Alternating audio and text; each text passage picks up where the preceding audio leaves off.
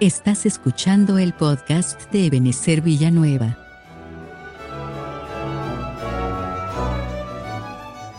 Hoy les presentamos el episodio 6 de la serie titulada Los enemigos de la familia. En la voz del pastor Juan Vázquez, desde la Iglesia de Cristo Ebenezer Villanueva, de Ministerios Ebenezer.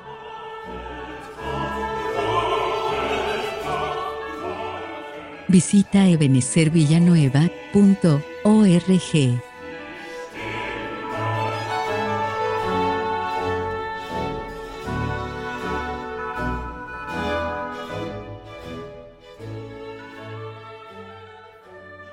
contra del matrimonio, dice Apocalipsis 12:3.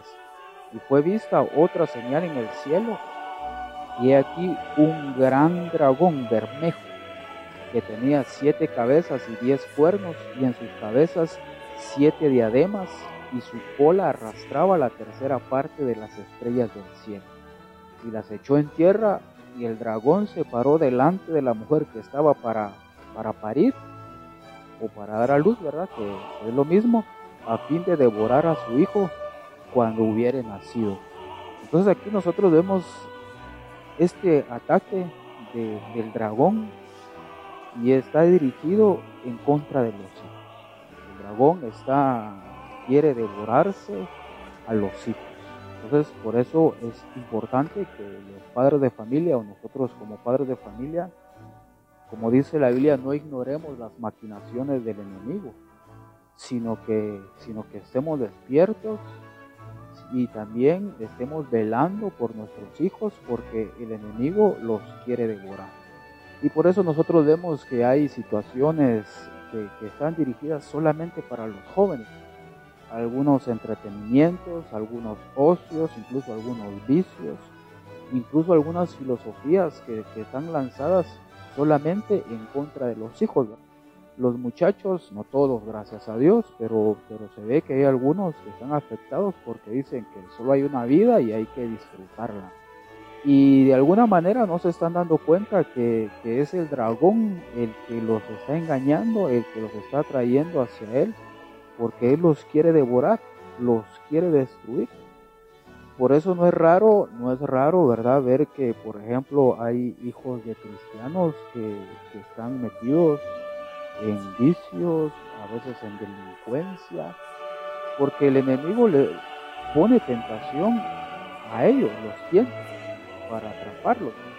A los inconversos, pues el enemigo ya los tiene atrapados, ya los tiene engañados, ya están muertos en sus delitos y pecados. Entonces, pues sí trabaja en ellos para destruirlos definitivamente, pero trabaja más para destruir a los hijos de los cristianos. Y por eso es que los hijos de los cristianos son atraídos por el, mundo. Y hay algunos que incluso discuten con los padres y le dicen, no, es que ya viviste, pero yo quiero vivir mi vida.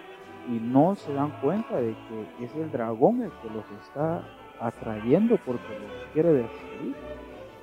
En algún momento incluso hay algunos hijos que consideran que ellos, que el, los, que el vicio no los va a dominar. Esa es la mentalidad de algunos. No, no hermano, dicen, el vicio no me va a dominar. Sin embargo, cuando quieren dejar, cuando quieren dejar esos vicios, ya no pueden. Y no se dieron cuenta que, el enemigo los atrapó, que, el, que el, dragón gigante los atrapó y se los estaba devorando. Y después en algunos casos, hay algunos muchachos que necesitan un proceso de liberación ¿Por qué es esa situación? Porque, porque enemigo, porque la serpiente, que en Apocalipsis ya no es serpiente, en Apocalipsis ya evolucionó y se convirtió en dragón, está sumamente interesado en devorar y destruir a los hijos.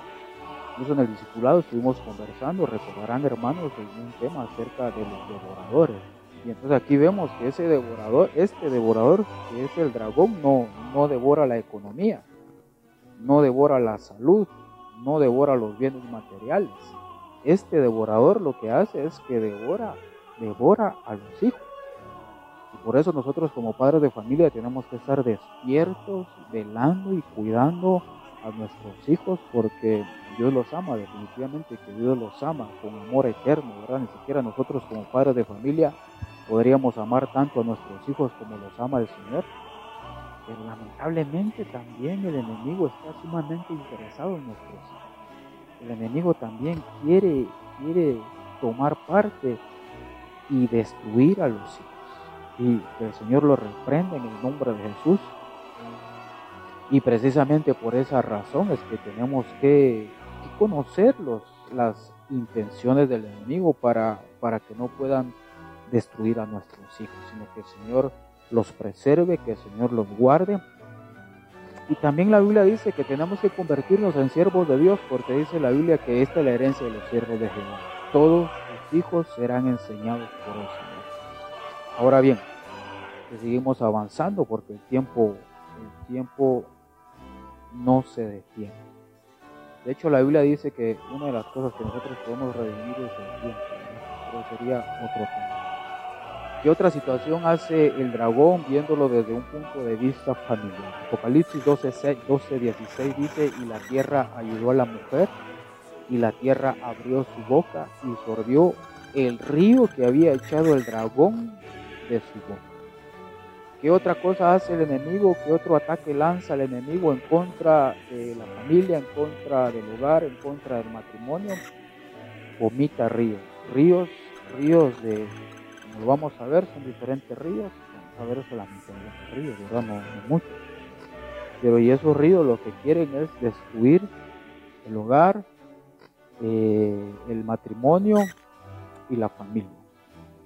Aquí Isaías 48, 18. Oh, si hubieras atendido a mis mandamientos, fuera entonces tu paz como un río y tu justicia como las ondas del mar.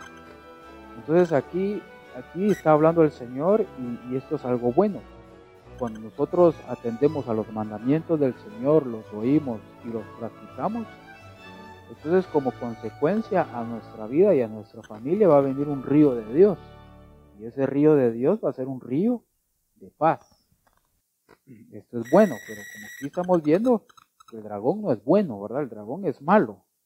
Entonces él lo que va a hacer es que va a vomitar un río, pero de falsa paz.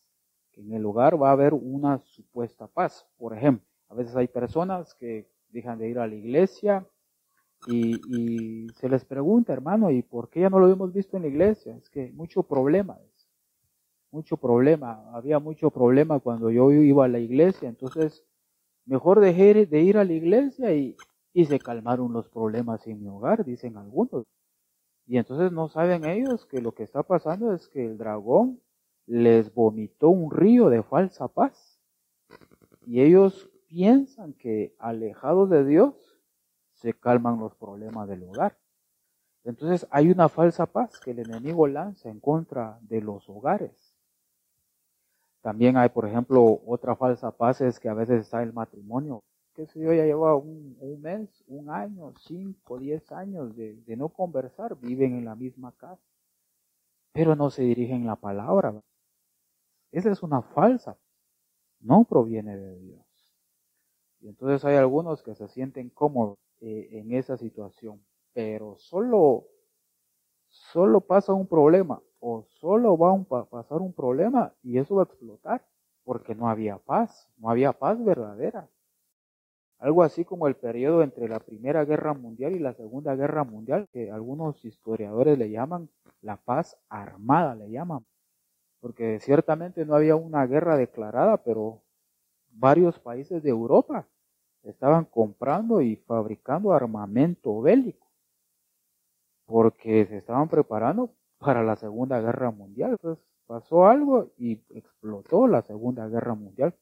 Entonces así a veces hay en algunos hogares, ¿verdad? Hay, hay una paz armada, que no le, todo está tranquilo mientras no se dirijan la palabra, o todo está tranquilo mientras no pase toda lo cual situación. Pasa eso y todo explota. Dios no quiere eso. Dios quiere darnos una verdadera paz. ¿Cuál es otro río que lanza el dragón en contra del hogar? Está en Marcos 1.5. Y salía a él toda la provincia de Judea y los de Jerusalén, y eran todos bautizados en él, perdón, por él en el río Jordán, en el río de Jordán, confesando sus pecados. Entonces aquí vemos otra relación del río y confesar los pecados.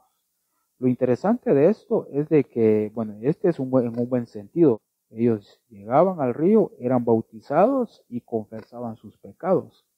Pero como es el enemigo el que está lanzando el río, y es un, entonces el, el enemigo lanza ríos falsos, no verdaderos. Entonces aquí lo que podemos, la relación que podemos sacar es de que es un río en donde la gente no confiesa sus pecados, sino que la gente oculta sus pecados.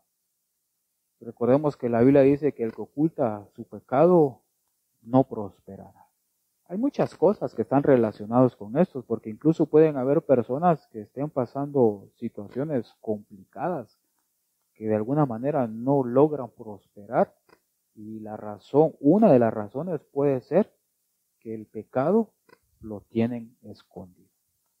Entonces, ¿cuál es el río? Es el río donde, digámoslo así, se tolera el pecado, en donde el esposo está en pecado y, nadie le dice nada, la esposa está en pecado y, no se le pone freno, o los hijos están en pecado y, y no se les estorba el pecado. Recordemos que esa, que precisamente esa situación fue la que la que el Señor le, le, indicó al profeta Elías, de que él no había, no le había estorbado el pecado a sus hijos.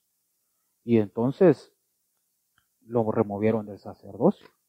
Y otra situación que también le dijo el Señor a Elí fue que había honrado, que Elí había honrado más a sus hijos que a Dios. Entonces el río, el río que, que vomita el dragón en contra de los hogares, en contra de los matrimonios es eh, que la gente está en pecado y no pasa nada. Según ellos, no pasa nada. Cada quien sigue viviendo su vida, cada quien vive cometiendo el pecado y, no hay nadie que corrija en ese hogar. Porque incluso es bien tremendo que la, forma de pensar de, del ser humano va cambiando. Porque después dicen, no, es que mis hijos necesitan experimentar tal o cual situación. Y entonces la forma de pensar de la gente eh, no, está, no está muy de acuerdo a la palabra de Dios. Y entonces no les ponen freno, nadie pone freno en el hogar. Supuestamente todo va bien, pero, pero hay, hay problemas, hay problemas a veces en los hogares porque hay pecado y no, y no se pone freno. Precisamente por eso es que el Señor Jesucristo le decía a los fariseos que ellos eran hipócritas porque tenían una, tenían una, una capacidad extraordinaria de ver los defectos de otros, pero los propios defectos ellos no los podían ver. Entonces tendríamos que examinarnos, hermanos amados, benditos, cómo, cómo está nuestro hogar en ese sentido. ¿Será que hay un río de, de pecado? ¿O será que nos estamos consagrando para el Señor, buscándolo a Él y ministrándonos y confesando nuestros pecados? Bueno, sigamos avanzando. Evangelio de Juan, capítulo 30, capítulo 7 y verso 38, dice, El que cree en mí, como dice la Escritura, ríos de agua viva correrán de su vientre. Otra vez, hay que explicarlo, ¿verdad? Porque esto es algo bueno que el Señor nos va a dar a nosotros. Cuando nosotros creemos en el Señor Jesús, hay una promesa. Y esta promesa e, es, que desde adentro de nosotros van a correr ríos de agua viva. Y esos ríos de agua viva definitivamente que, es el, el Espíritu Santo. El Señor nos está prometiendo que nos va a dar el bautismo en el Espíritu Santo y nos va a llevar a una dimensión diferente. Pero como estamos hablando de que el dragón lanza un río, entonces él no puede lanzar un, río verdadero. Él va a lanzar un río falso. Él va a vomitar un río falso. Y ese, y ese río que él va, que él va a, vomitar es un río, pero, pero de espíritus falsos. En donde, como debemos saber, hermanos, de que nosotros somos seres espirituales Nosotros somos un espíritu que estamos habitando un cuerpo. Este cuerpo es terrenal, es pasajero. Nosotros realmente somos espíritus que existimos desde antes de la creación del mundo, como lo dice la Biblia. El asunto es que, que como somos, somos seres espirituales, somos, reaccionamos ante la administración de espíritus. Por ejemplo, derramamos nuestra alma, nuestras lágrimas en, delante de la presencia de Dios, cuando somos llenados por la presencia de Dios o cuando somos llenos del Espíritu Santo. Entonces, pero entonces viene el, dragón y lanza, vomita ríos, y, son ríos de espíritus falsos, y que la gente es, eh, reacciona y que son guiados y que son ministrados por espíritus que no son de Dios, sino que son espíritus del enemigo. Porque los espíritus se manifiestan en muchas formas. Por ejemplo, a mí a, veces me he puesto a ver, la vez pasada estaba viendo unos videos de algunos conciertos de música no cristiana. Y me he dado cuenta que la gente llora también ahí. Mientras están cantando, mientras están tocando, la gente llora. Algunos cantantes famosos que ah, terminan de cantar como que estuvieran en éxtasis. Esos son espíritus, pero no son espíritus de Dios. Entonces esto es tremendo, esto es peligroso porque el, enemigo lanza eh, ríos de espíritus que se hacen pasar por espíritus de Dios, pero no son espíritus de Dios. Y a veces la gente eh, está sumergida en esos ríos y no se ha dado cuenta de que los está llevando hacia la destrucción, hacia la destrucción. En este caso, necesitamos el, don de discernimiento de espíritus para discernir que si hay algún espíritu que no es de Dios y que esté estorbando en el hogar, para discernir por qué, por qué está pasando tal o cual situación en la casa. O, o incluso, qué sé yo, puede ser que los hijos tengan tremendos estorbos para dormir y no puedan dormir, o no solo los hijos, ¿verdad? Sino que también los padres tienen tremendos estorbos para dormir. Puede ser que el enemigo haya, le haya vomitado a ese hogar un río de espíritus falsos. Y por eso es de que están pasando, tienen esos estorbos los hijos. O, el matrimonio, ¿verdad? El esposo o la esposa. Y entonces habría que discernir porque, porque no todo lo que pasa en el hogar, hermano, eh, es algo natural. Y tampoco no todo lo que pasa en el hogar es algo sobrenatural. Por eso es que hay que discernir. Veamos otro, otro aspecto. Éxodo 1.22.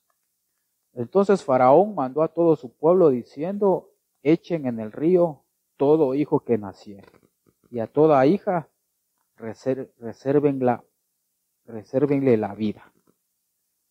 Aquí incluso puse algunos significados, dice Faraón, significa gran casa, también significa que dispersa y que despoja. Recordemos que Faraón era, era rey de Egipto, y la orden de Faraón es bien tremenda, que, fue que, echaran al río a todos los hijos varones. Y que a las, que las, que las mujeres les dejaran la vida. Entonces, aquí hay dos puntos que yo quisiera que lográramos ver. El primero, que definitivamente es la muerte de los hijos. Otra verdad, así como el dragón los quería devorar y los, los mantiene entretenidos ahí con, tal o cual situación. Pero aquí el aspecto que quiero ver también es la muerte de los hijos. Porque también estamos viviendo en una época de, la legalización del aborto. A alguien se le ocurrió eh, mentir, engañar, diciendo de que, de que abortar es un derecho de la mujer. Y, es tan tremendo porque dicen que es un derecho de la salud de la mujer. Definitivamente que eso, definitivamente que eso es una mentira, ¿verdad? Es un argumento falso. Pero y se han asesinado a millones de niños, ¿verdad? Que, que, que, estando en el vientre, el lugar que debería ser el lugar más protegido para, para el hijo, se vuelve prácticamente su tumba porque los abortan. Incluso en algunos lugares la ley fue tan, tan criminal, digámoslo así, ¿verdad? O tan, o tan perversa, que incluso si, si el niño había nacido, todavía lo podían matar después de que ya estaba en el vientre, después de que había salido del vientre de la madre. ¿Y qué es eso? Es el dragón que está vomitando un río en contra de las familias. Ya no solamente para llevar a una destrucción eh, figurativa, sino que es una destrucción literal y física. Y puede ser que incluso hayan personas que hayan caído en ese engaño, que hayan caído en ese error y que, no sé, puede ser que incluso alguien en ignorancia haya cometido esa, esa iniquidad y ese delito. Dios puede perdonar para Dios. Envió a su Hijo Jesucristo para perdonar las transgresiones, los pecados y las iniquidades. Dios puede perdonar y Dios, Dios es un Dios de oportunidades y hay que dejar de hacerlo. Pero ¿dónde nació eso? Digámoslo así, en el corazón de, del diablo y después lo vomitó en el mundo y está llegando a los hogares, está llegando a las familias para llevar destrucción. Ah, bueno, y el otro punto que quería ver es que como Faraón reinaba en Egipto, entonces yo relacionaba esto como el río de Egipto, un río del mundo que se vuelve muy atractivo pero, ¿dónde lo aprendieron? ¿Dónde lo vieron? ¿De dónde les nació el deseo? Les nació el deseo porque el dragón, que el Señor lo reprenda en el nombre de Jesús, vomitó un río. Y es un río, digámoslo así, de Egipto, en donde los atrae el mundo. A veces el cristiano ni necesidad de ir a buscar el pecado tiene, sino que se lo lleguen a ofrecer, porque es el río que el dragón está lanzando para destruirlos. ¿Cuántos cristianos están en el mundo? Porque el enemigo los atacó, los acechó y les vomitó un río del mundo, digámoslo así, y, y la gente se enamoró del mundo. ¿Cuántos hogares incluso se han destruido porque el enemigo les lanzó, les vomitó un río de Egipto? del mundo y no lo lograron resistir y se divorciaron. El esposo consiguió otra mujer y la esposa otro hombre. Y en algunos casos hay algunos que han comprendido que Dios es misericordioso y buscan su restauración y su liberación y Dios hace la obra en ellos. Si alguien, si a alguien el enemigo le vomitó el río, cualquiera de estos ríos que hemos estado viendo, y por alguna razón se ha apartado del Señor, este tiempo que nosotros estamos viviendo es un tiempo propicio para reconciliarse con el Señor. Estas semanas y estos meses hay que aprovecharlos, hay que reconciliarse con el Señor. Hay que reconciliarse porque Él es un Dios perdonador, Él es un Dios restaurador. Y Él va a dar nuevas oportunidades.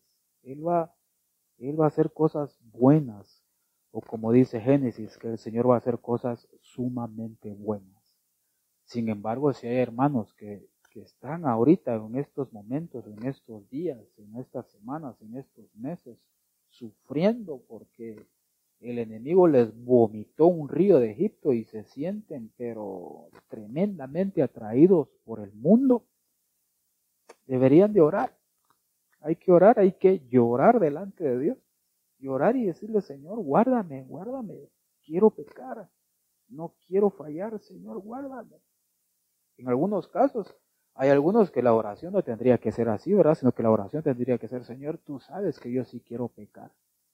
Pero guárdame, rescátame, ayúdame, auxíliame. No dejes que mis pies resbalen, no dejes que, que mis pies caigan en la trampa. Y el Señor oye las oraciones. El Señor va a oír la oración. Y el Señor va a rescatar. El Señor va a dar, va a derramar de la gracia, de la gracia que sea necesaria para que, para ser librado del pecado. Porque nuestro Dios es todopoderoso. Ciertamente, ciertamente el dragón es un megadragón, pero nuestro Dios es el todopoderoso, es el rey de reyes y es el Señor de señores. Y entonces nos corresponde a nosotros eh, postrarnos y buscar al Señor y suplicarle que no permita que resbalemos, que no permita que caigamos en pecado. Y si lo hacemos con insistencia, el Señor va a enviar el oportuno socorro, como dice la Biblia. Como dice el salmista, por poco y resbalan, resbalan mis pies al ver la prosperidad de los impíos. Estuvo a punto de resbalar, pero el Señor lo auxilió, el Señor lo ayudó. Entonces, así como lo hizo con el salmista, también lo hace con nosotros. Él va a ayudarnos, Él va a rescatarnos. Veamos otro aspecto. Esto es bien interesante. Génesis 41.3. Aquí está, están hablando acerca de, de, las vacas. Dice, y que otras siete vacas, en el versículo 1 y 2 está hablando de que, de que vieron de un río subir siete, siete vacas bien, bien alimentadas. Y ya en el verso 3 dice, y que vio que otras siete vacas subían detrás de ellas del río. A mí me llama la atención porque dice, esta versión dice que eran unas vacas feas a la vista y que estaban enjutas de carne y se pararon cerca de las vacas hermosas a la orilla del río. Entonces hay unas vacas que son feas y secas y hay otras vacas que están bien alimentadas y son hermosas.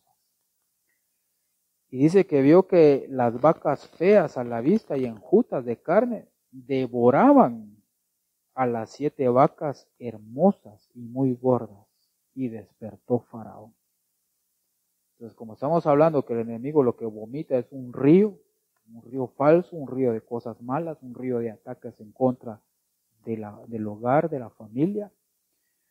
Entonces aquí podríamos decir que este es un río que, que destruye, que ataca la economía del hogar. Entonces hay gente que tiene graves problemas económicos y a veces no entienden por qué. Hay varias razones por las cuales llegan problemas económicos. Una razón puede ser, por ejemplo, que, que alguien no trabaja, ¿verdad? Si alguien no trabaja, pues definitivamente va a tener problemas económicos porque no hay ingresos en el hogar. Pueden haber más cosas o que se gasta más de lo que se gana. Alguien gana por decir algo, 5 mil y gasta 8 mil. Ahí van a haber problemas financieros y económicos. Y así la Biblia menciona diferentes razones por las cuales pueden haber problemas económicos. Puede ser la pereza, puede ser la negligencia, puede ser amar el sueño, puede ser este no dar, puede ser dedicarse al ocio, puede ser no aceptar ni buscar consejo y así pueden hacer, pueden ser incluso las amistades. Hay muchas cosas que pueden llevar a alguien a los problemas económicos. Y otro de esos es que el enemigo vomitó un río, un río falso para, para dañarle su economía. Está dañando ahí la economía. Y aunque, y veamos, Veamos qué interesante, porque aquí en el verso 4 dice que devoraba. Y eso ya lo podemos relacionar con, con Malaquías, por ejemplo. Pero es un devorador. Este sí devora la economía. Otra razón por la cual alguien tiene una mala economía es porque no hace un presupuesto. Solo recibe lo que le pagan y empieza a gastar, a gastar, a gastar. Y, y, cuando y no se recordaba que había que pagar, por ejemplo. Y tampoco se recordaba que había que diezmar y ofrendar. El asunto entonces aquí en Génesis 41 o 3 es que incluso bien interesante porque habían siete vacas hermosas, siete vacas bien alimentadas, pero el río, digámoslo así, lo destruyó. Incluso en ese sentido también habría que, que, que buscar, ¿verdad? Así como aquella mujer que dice la Biblia que cuando perdió la moneda número 10, empezó a barrer la casa, empezó a ordenar todo hasta que la encontró. Y en el hogar habría que hacer eso. Habría que ordenar la casa y está bien ordenarla en un sentido literal. Hay que ordenarla, ¿verdad? Hay que tener la casa así bien limpia, bien ordenada, bien bonita. Pero más que eso, habría que ordenar la casa en un sentido espiritual. Por ejemplo, ¿quién es el que manda en el hogar? ¿Será que manda la esposa en el hogar? Ahí hay desorden. ¿O será que son los suegros los que mandan el hogar? Ahí hay desorden. Y por eso eh, el, río que, que el dragón vomitó se quedó ahí para destruir. Perdón, hermanos, ¿o será que son los hijos los que mandan en el hogar? Porque sería una situación también mala. Hay varias situaciones que hay que ir examinando. El asunto es que el efecto, uno de los efectos es que se está dañando la, la economía del hogar. Y entonces lo que habría que hacer es combatir. Habría que combatir, habría que ordenar todo lo que hay que ordenar. Y la palabra de Dios se va a cumplir, se va a cumplir porque la Biblia explica que Dios no es hombre para que mienta, ni hijo de hombre para que se arrepienta. La palabra de Dios se cumple, se va a cumplir a cabalidad. Y aquí, hermanos, pues hay que examinar. ¿Cómo estará su economía, hermano, hermana? Examínese. Lo que sí le digo de parte del Señor es que el Señor lo va a ayudar. Le va a dar sabiduría, le va a dar las herramientas espirituales y, y capacidades humanas para para resolver lo que hay que resolver, porque Dios es un Padre responsable. Dice la Biblia que, el que no provee para los suyos es peor que un infiel. Y Dios no es infiel, Dios es fiel. Dice la Biblia que Dios no puede negarse al mismo, Él siempre permanece fiel. Y eso quiere decir que el Señor nos va a dar las herramientas necesarias para salir del bache en el que, en el que se esté viviendo. El Señor va a enviar las herramientas espirituales necesarias y la provisión necesaria también para salir de esa situación. Porque a veces hay personas que, que lo que necesitan no es ganar más, no, lo que necesitan es sabiduría. Sabiduría para poder administrar sus bienes. Sabiduría, sabiduría, sabiduría, sabiduría, sabiduría. Y Dios va a dar la victoria, porque Dios es fiel, dice la Biblia. Veamos, veamos otro. Apocalipsis capítulo 13 y verso 4. ¿Qué otro ataque lanza el dragón en contra de la familia? Aquí yo le puse la idolatría. Dice, y adoraron al dragón que había dado la potestad a la bestia, y adoraron a la bestia diciendo, ¿Quién es semejante a la bestia y quién podrá lidiar contra él? Entonces aquí vemos que, aunque no aparece la palabra idolatría, pero lo que está pasando es idolatría, porque adoraron a la bestia. Y cualquier adoración que no se dé a Dios es idolatría. Hay muchas formas de, hay muchas formas de idolatría. La idolatría eh, tiene una, una alta gama de, manifestaciones. Alguien puede eh, un hombre puede idolatrar a su esposa, una esposa puede idolatrar al esposo, algunos hijos pueden idolatrar a sus padres o hay padres que idolatran a sus hijos. Los hijos, por ejemplo, se pueden volver objetos de idolatría para los padres. Por ejemplo, algunos padres de familia que, que se fueron de la iglesia porque, porque en la iglesia disciplinaron a sus hijos. Eso es idolatría. Entonces el ataque que el enemigo lanza en contra del hogar, en contra de la familia, es un ataque de idolatría. Es un ataque de, idolatría. Incluso, hermano, lamentablemente el ser humano es, es tan tremendo que puede, puede llevar a mal incluso las cosas que son de Dios. Por ejemplo, la Biblia enseña que los corintios, por ejemplo, eh, habían tergiversado la, la cena del Señor. Y lamentablemente el ser humano el corazón del ser humano como que tiende hacia, hacia, la idolatría. Hay una inclinación del ser humano hacia la idolatría. Que aunque si llega a la casa no hay ídolos físicos, pero sí están en el corazón. Aquí la Biblia nos enseña, veamos solo brevemente, dos tipos de idolatría, que no parecen idolatría, pero son idolatría. Primer libro de Samuel 15, 23, porque como pecado de adivinación y la rebelión y como ídolos e idolatría, la obstinación. ¿Qué idolatría es? No es andar cargando nada físicamente en los hombros, pero, pero la obstinación, alguien obstinado es idólatra. Y la palabra obstinación eh, eh, se refiere a personas que, que, no cambian su conducta y que tienen que, tienen que corregir su conducta, pero no la corrigen.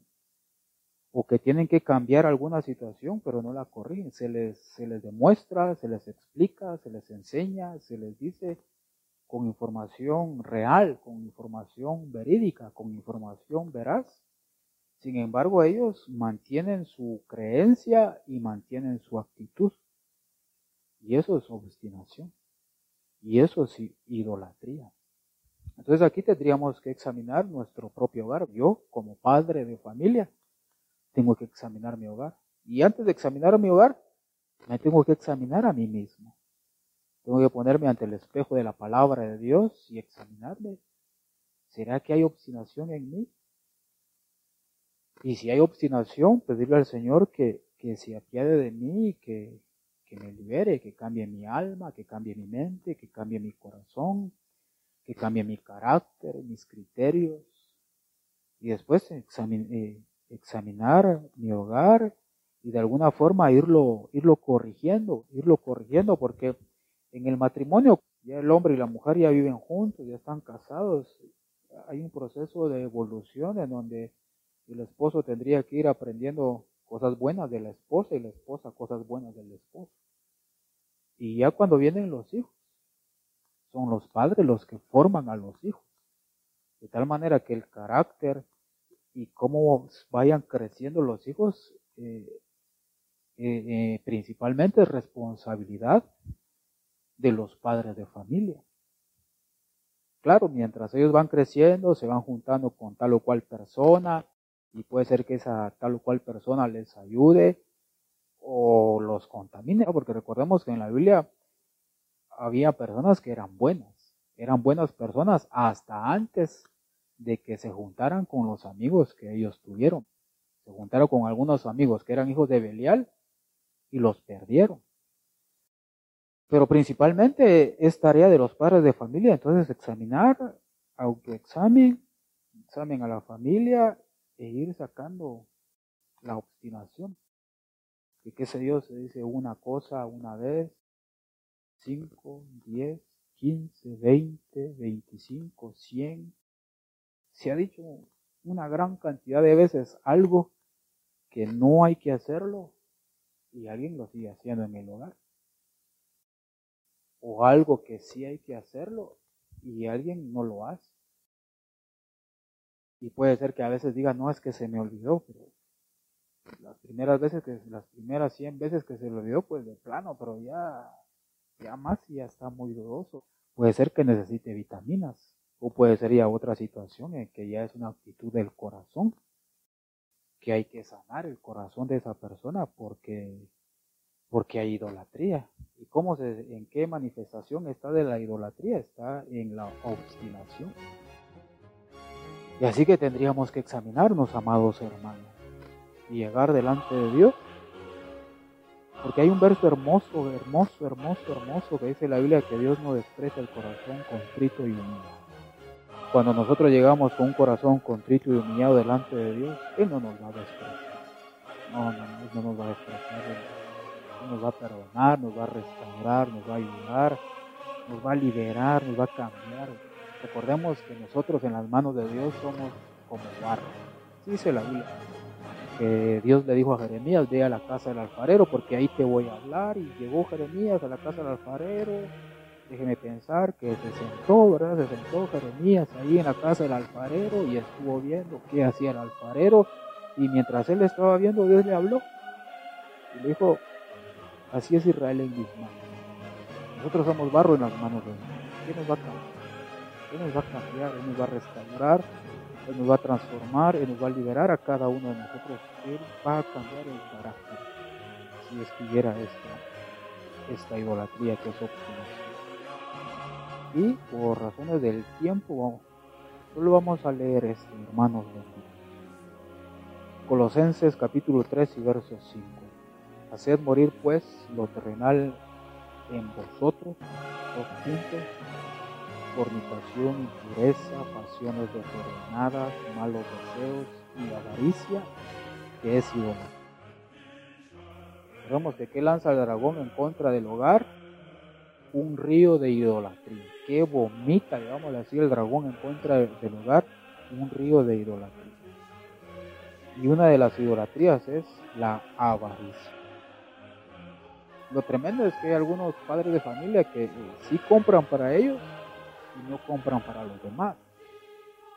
Y la esposa todavía usa los zapatos con los que se casó. Ya tienen 20 años de casado. Esa es idolatría. Es agarrado, pero al máximo. Entonces, por eso, primero, otra vez, ¿verdad? Tenemos que examinar nosotros como padres de familia poderosa de liberación, de restauración y de transformación. Señor bendito, de tal manera que cuando nos presentemos contigo podamos decir de los que me diste, ninguno se perdió. Te pido, Señor, que envíes tu bendición sobrenatural, que multipliques en paz, multipliques en gozo, multipliques el trigo, multipliques la semilla, multipliques el vino en el hogar de cada uno de mis hermanos. Te pido, Padre, de ti, por favor, por favor